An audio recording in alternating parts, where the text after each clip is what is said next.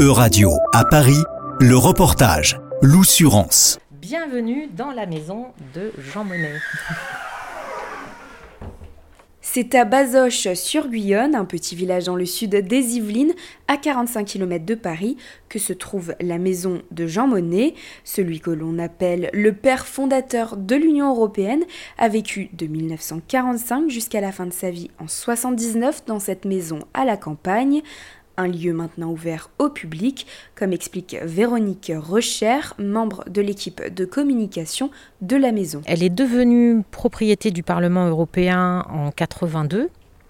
Euh, donc trois ans après le, décès de Jean Monnet, et c'est en 88 qu'elle est euh, remeublée pour devenir vraiment un musée donc le musée de la maison Jean Monnet.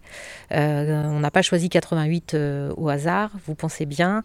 c'est le centième anniversaire de la naissance de Jean Monnet en 88, donc il va y avoir un regain d'intérêt pour le personnage, des financements aussi, qui vont être débloqués par le Parlement européen et l'association Jean Monnet, qui avait vu le, jour quelque temps auparavant à l'initiative de la seconde fille de Jean Monnet, Marianne, sera missionnée par le Parlement et la Commission européenne pour animer ce lieu.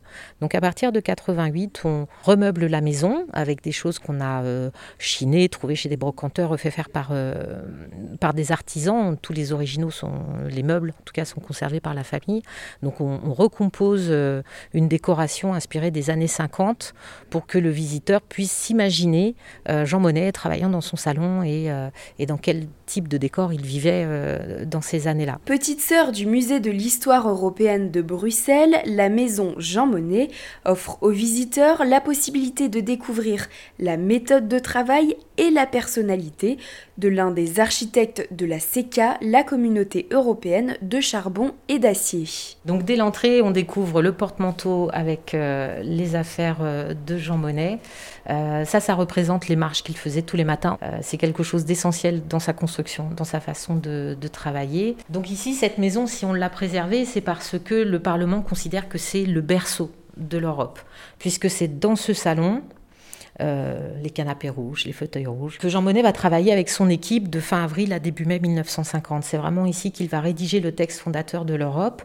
Euh, ils sont quatre dans son équipe et puis il va, euh, au cours de ces trois semaines, faire la liaison aussi avec les équipes de Schumann. Et donc voilà, ce texte, il va être terminé à plusieurs voix.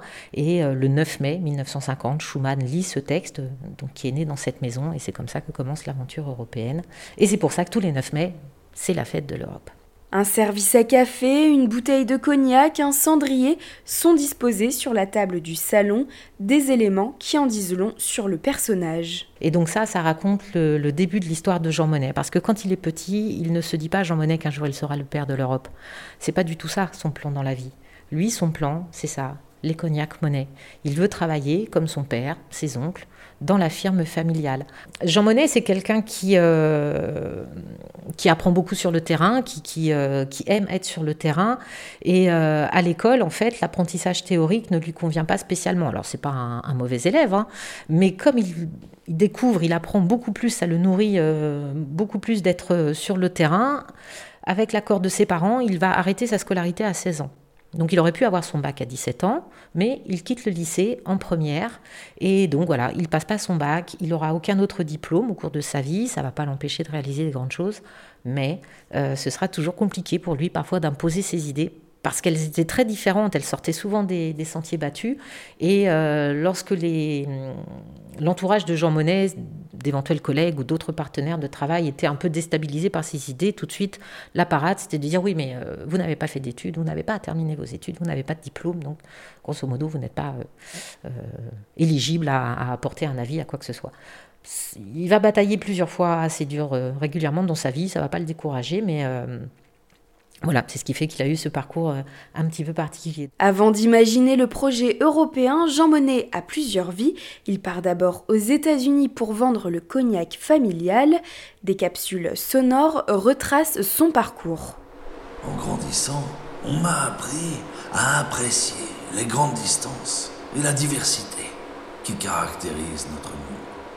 À force de voyager pour notre entreprise de cognac, il est devenu tout à fait naturel pour moi de rencontrer des gens parlant d'autres langues et ayant d'autres traditions.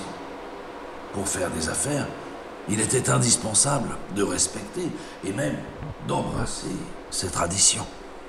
Cela ne m'a jamais gêné ni mis mal à l'aise. Bien au contraire. Les différences peuvent être si enrichissantes et passionnantes. Et la guide Véronique Recher révèle le moindre secret aux visiteurs. Il y a les mémoires de Jean Monnet, euh, qui sont euh, une mine d'informations. Il y a euh, des biographies qui ont été rédigées après, notamment par, par M. Roussel, qui, qui a un, livre assez, assez documenté, et puis d'autres, d'autres ouvrages aussi qui, qui, font des focus parfois sur la période où il était banquier ou, ou d'autres événements comme ça. Et puis toute la hum, reconstitution de la décoration de la maison, ça s'est fait effectivement avec les membres fondateurs donc, de cette association Jean Monnet, donc la plus jeune fille de Monnet, Marianne, et puis les, collaborateurs de Monnet qui étaient toujours de ce monde et qui ont pu, par leurs souvenirs, transmettre une partie de l'histoire, placer les éléments de décor, le canapé à côté de la bibliothèque, les fauteuils euh, pas loin de la cheminée.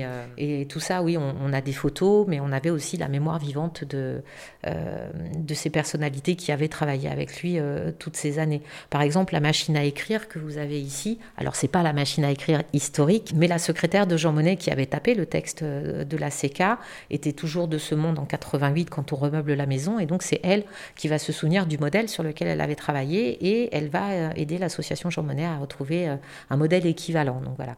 À l'étage de la maison, on retrouve également des explications sur les valeurs et les institutions européennes. Deborah Reghetti s'occupe de la communication et des événements du musée. C'était l'idée déjà de l'achat du Parlement européen en de les années 80. C'est effectivement l'idée de bâtir une maison euh, pour les citoyens c'est-à-dire de créer un, lieu qui soit l'héritage commun pour tous les Européens pour que cette maison s'élève un peu au symbole de, euh, de patrimoine euh, européen. Donc ça, ça, a une très haute euh, valeur symbolique pour construire une histoire commune européenne.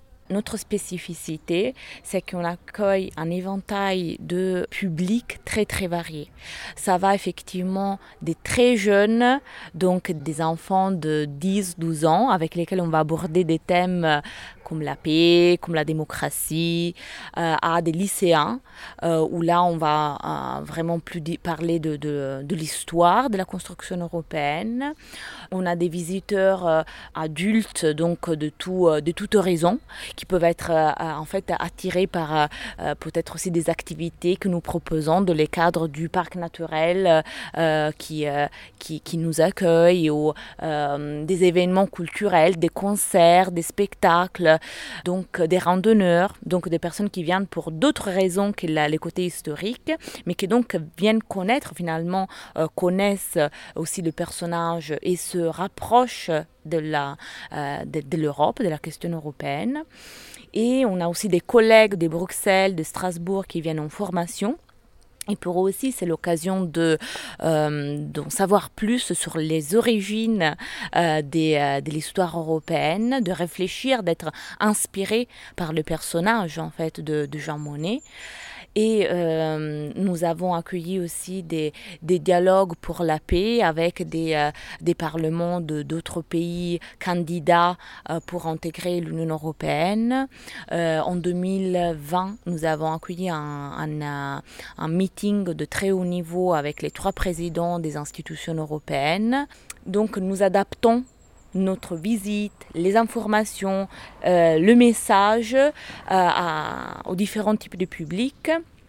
il y en a, je dirais, pour tous les goûts, c'est-à-dire qu'on peut s'intéresser à l'histoire, au personnage, à la vie de Jean Monnet, euh, au côté politique, euh, à la nature. Donc euh, c'est très, c'est très varié. On peut s'appuyer sur différents, différents angles pour et donner des informations différentes en fonction du public qu'on va accueillir. Et la maison Jean Monnet va bientôt proposer une série d'événements liés aux élections européennes de juin 2024.